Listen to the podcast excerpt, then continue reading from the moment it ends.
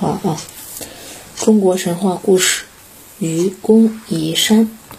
太行山和王屋山两座大山，从地面到山顶有一万多丈高。绕着山走一圈，有七百里。妈妈，有个叫做愚公的人，干啥嘛？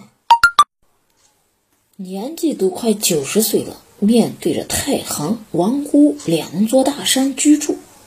由于大山挡住了他家的通道，进进出出都要绕道而行，很不方便。于是，愚公就将家人召集在一起商量：这两座大山堵住了我们的路，我打算和你们一起用尽全力挖平这座两座山。那样我们以后出门就方便了。你们说这样可好？大家都很赞同，而愚公的妻子却提出质疑。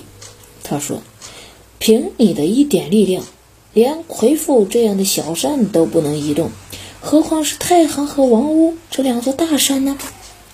再说，那石头和泥块又往哪里堆放呢？”大家说。把石头和泥块运到渤海滩去就行了。于是愚公就在子孙中挑选了三个能挑担的人，加上自己一起敲碎石，挖出土块，用箩筐装上土石，搬运到渤海之滨倒掉。愚公的邻居是个寡妇，她有个才七八岁的儿子，也来帮他们运土。黄河边上也住着一个老汉，这个人很精明，人们管他叫智叟。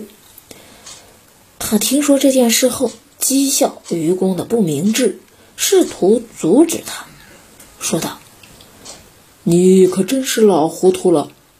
凭你这风烛残年的力气，连这两座山的毫毛也动不了了。”更何况是搬运泥土和石块呢？哈哈哈哈哈哈！愚公听后长叹道：“你也太顽固不化了，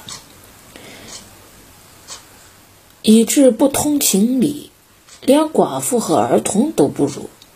虽然我终究会死，但我还有儿子呀，儿子又生孙子。”孙子再生他的儿子，儿子又会有儿子，儿子再生孙子，子子孙孙无穷无尽，而那山却并不增高，为什么不能将它搬平呢？这个智叟听了，哑口无言。